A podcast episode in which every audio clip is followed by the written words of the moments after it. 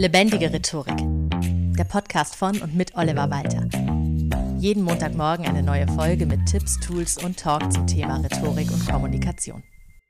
Sehr häufig höre ich von KlientInnen, dass sie ein Gespräch hatten, sei es beruflich, sei es privat, Verkaufsgespräch, Feedbackgespräch, was auch immer, dass es nicht gut gelaufen ist. Also nicht speziell vom Ergebnis her, sondern das ganze Gespräch an sich. Hatte ich selber auch schon mal. Es war dann nur so eine Situation, dass ich mich auch nicht berufen gefühlt habe, da die Gesprächsführung zu übernehmen, weil das in dem Fall einfach auch nicht meine Aufgabe war und mir vielleicht sogar negativ, also als anmaßend hätte ausgelegt werden können. Deshalb erfährst du in der heutigen Folge von Lebendige Rhetorik, wie du Gespräche vorbereiten solltest, zumindest mal die Grundlagen. Mehr bekommen wir in eine Podcast-Folge einfach nicht rein, über Gesprächsführung kann ich auch ein zweitägiges Seminar halten. Solltest du da Bedarf haben, kontaktiere mich gern oder schau mal unter lebendigerhetorik.de auf mein Angebot. Die totalen Basics in Sachen Gesprächsführung gibt's jetzt. Ein wichtiges Gespräch steht an und du möchtest dich darauf vorbereiten. Hoffe ich. Denn erstaunlich oft, leider viel zu oft, erlebe ich es, dass Gespräche gar nicht vorbereitet werden. Ich hatte das mal selber im ehrenamtlichen Kontext. Da gab es so einen kleinen Konflikt und dann wurde ich zu einem klärenden Gespräch gebeten und ich dachte mir, okay, jetzt besprechen wir die Sache, sehr gut. Und habe mich darauf vorbereitet, mir Argumente zurechtgelegt, mögliche Einwände überlegt und mich darauf wieder vorbereitet und mir vorgestellt, wie die andere Seite wohl in das Thema einsteigen würde. Und dann kam ich dahin und die waren völlig planlos. Es war so ein Rumgeeiere, keine Struktur, keine Argumente.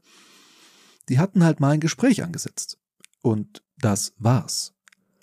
Und ich dachte mir so, es gibt ja diesen Spruch, warum kommst du mit einem Messer zu einer Schießerei? Aber die hatten nicht mal ein Messer.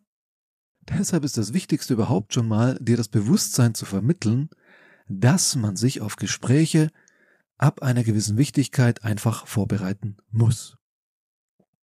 Welche Punkte solltest du dabei besonders beachten? Erstens, dir mal überlegen, was ist eigentlich das Ziel?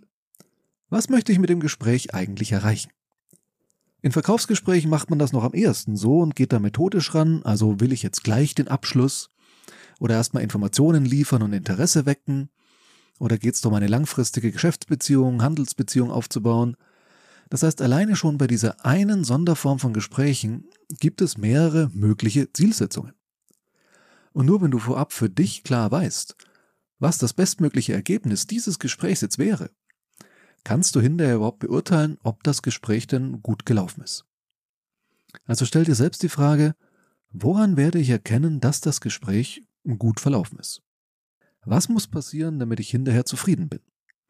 Also bei Bewerbungsgesprächen zum Beispiel ist das ja noch relativ simpel. Du willst den Job. Und das Gespräch lief gut, wenn du den Job bekommst. Easy. Bei vielen anderen Arten von Gesprächen ist das schon nicht mehr so klar. Also ab welcher Summe war die Verhandlung über eine Gehaltserhöhung für dich erfolgreich? Und wann fühlst du dich mit paar Krümeln abgespeist?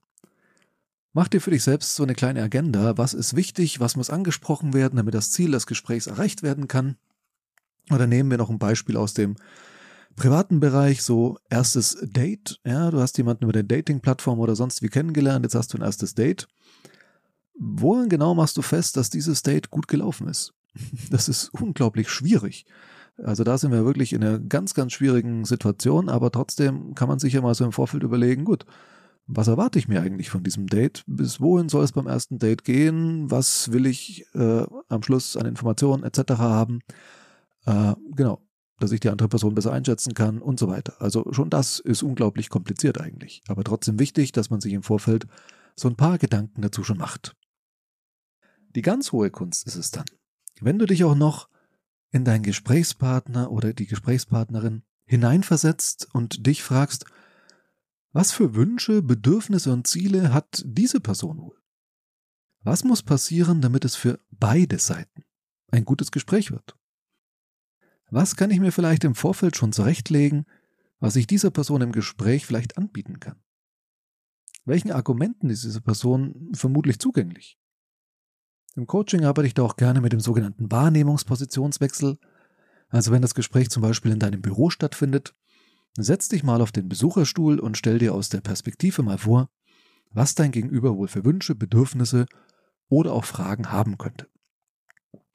Oder zu Hause am Küchentisch, setz dich auch da in einem ruhigen Moment auf den Platz der anderen Person und fühl dich so ein bisschen ein in diese Position. Setz dich genauso hin, wie diese Person üblicherweise sitzt. Körper und Geist sind immer eine Einheit und das eine wirkt auf das andere. Und dann bekommst du zumindest so ein Gespür dafür, was in dem Gespräch aus der anderen Sicht wichtig sein könnte. Zweitens. Führe wichtige Gespräche nie unter Zeitdruck oder zwischen Tür und Angel. Wenn sich eine Gesprächschance spontan ergibt, schlag doch einfach vor, das Gespräch ins Büro, in ein Café oder wo auch immer hin zu verlagern. Oder mach einen Termin aus, wenn jetzt nur fünf Minuten Zeit sind und das halbwegs realistisch betrachtet für dein Anliegen einfach viel zu wenig ist. Drittens, Gespräche sind keine Monologe. Niemals. Das heißt, weder solltest du den Gesprächspartner oder die Gesprächspartnerin zutexten ohne Ende, sondern auch mal zu Wort kommen lassen, offene Fragen zum Beispiel stellen, um herauszufinden, wie die andere Person zu dem Thema steht und darauf dann auch eingehen. Zuhören ebenfalls ganz wichtig, denn nur dann macht ein Gespräch Sinn. Wenn du wiederum zugetextet wirst, unterbrich charmant mit einer Nachfrage oder nutze eine Redepause, um selbst etwas einzustreuen und hol dir so deine Redeanteile. Bring dich aber auf jeden Fall ins Gespräch ein. Ich habe das schon erlebt und auch schon davon gehört, dass das öfter passiert, dass manchmal in Meetings Menschen einfach so dabei sitzen, die hat man warum auch immer mit eingeladen.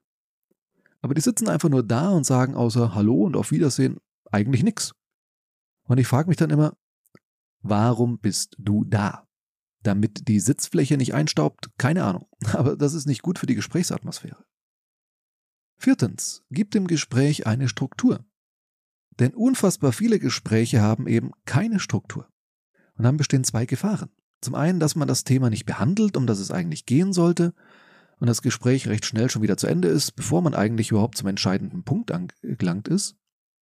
Und zum anderen das genaue Gegenteil, dass man sich irgendwie verlabert, abschweift und alles Mögliche mal so streift, aber halt alles Mögliche und nicht das, worum es eigentlich geht.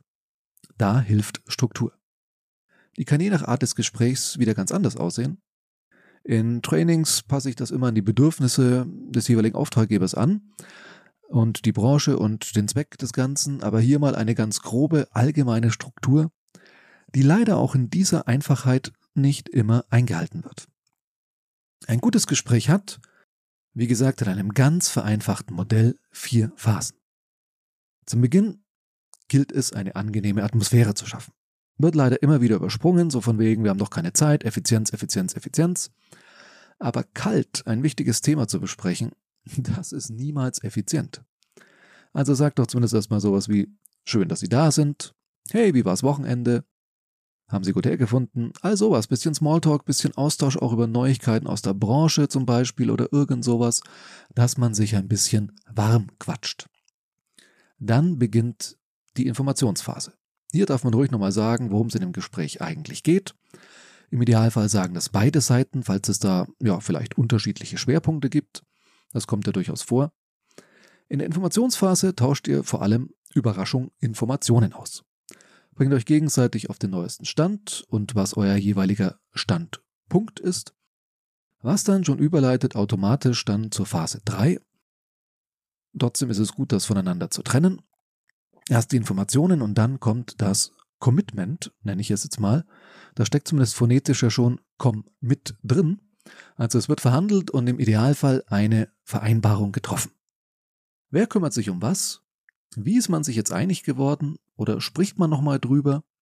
Am besten kannst du, egal ob du das Gespräch leitest oder sozusagen der Gesprächsgast bist, hier am Ende nochmal so das Wichtigste zusammenfassen. Für beide Seiten hilfreich. Deswegen habe ich dich da jetzt richtig verstanden. Punkt, Punkt, Punkt. Weil damit kannst du dein Gegenüber auch so ein bisschen festnageln. Von wegen, das habe ich so doch nie gesagt. Das funktioniert dann nicht mehr. Dieses Commitment leitet dann auch schon wieder über zur vierten und letzten Phase des Gesprächs, ja, das Ende halt, in dem alle Beteiligten nochmal festlegen, ob das Thema jetzt geklärt ist oder noch Redebedarf besteht und was jetzt die nächsten Schritte sind. Was gibt es an Aufgaben zu verteilen? Oder gibt es überhaupt Aufgaben? Falls ja, bis wann werden die erledigt? Oder auch so, okay, ich bekomme die Gehaltserhöhung, cool, aber wann genau? Oder muss das noch jemand genehmigen? Wenn ja, bis wann geschieht das? Äh, soll ich in zwei Wochen nochmal nachfragen? Braucht es von mir irgendwelche Unterlagen und so weiter? Damit ist die Inhaltsebene durch und du kannst auch zum Schluss die Beziehungsebene nochmal stärken, paar nette Floskeln, bisschen was Persönliches. Danke für das konstruktive Gespräch, kommen Sie gut nach Hause, viele Grüße an Frau und Kind und so weiter und so fort. So, das wäre mal so eine ganz einfache, aber oftmals schon ausreichende Struktur. Und damit zum Abschluss Tipp Nummer 5. Halte dich niemals sklavisch an diese Regeln, die ich dir gerade genannt habe. Denn ein Gespräch lebt immer von Interaktion. Da passieren Dinge, die passen vielleicht in keine Struktur. Vielleicht schweift ihr total vom Thema ab und hast am Ende keine Gehaltserhöhung, dafür aber ein neues Tätigkeitsfeld oder eine Freundschaft fürs Leben geschlossen, wer weiß. Vielleicht hast du hauptsächlich nur zugehört, aber dadurch unglaublich viel erfahren und konntest dann mit ein oder zwei gezielten Sätzen das Thema wunderbar in deinem Sinne klären. Gespräche unter vier oder sechs Augen sind die Basis unserer zwischenmenschlichen Kommunikation und damit unfassbar wichtig für alles. Unser gesamtes soziales Leben, privat wie beruflich. Und es hilft, wenn du gut vorbereitet bist, aber lass dann auch los und gib dich diesem Moment und dem Gespräch, dieser Interaktion mit anderen Menschen, mit anderen Individuen hin. Da passieren manchmal ganz tolle Dinge. Apropos Interaktion, Solltest du Themenwünsche haben oder Anregungen, sonstige Wünsche, Lobpreisungen an mich, dann sehr gerne an feedback at rhetorikpodcast.de. Zur Hausaufgabe der Woche. Wenn in absehbarer Zeit ein nicht komplett unwichtiges Gespräch ansteht, dann überleg dir dafür doch mal ein klar definiertes Ziel und eine grobe Struktur und du wirst feststellen, wie das dieses Gespräch positiv beeinflussen wird. Wenn das Gespräch noch ein bisschen wichtiger ist, kannst du gerne auch mit mir in einer Art Sparring dieses Gespräch vorab einmal ausführlich durchgehen. Mehr Infos zu meinem Angebot auf der Website. Vielen Dank fürs Zuhören und bis zum nächsten Mal. Das war Lebendige Rhetorik, der Podcast von und mit Oliver Walter. Jeden Montagmorgen eine neue Folge mit Tipps, Tools und Talk zum Thema Rhetorik und Kommunikation. Wenn du Oliver Walter als Experten für lebendige Rhetorik buchen möchtest, schau doch mal auf www.walter-oliver.de.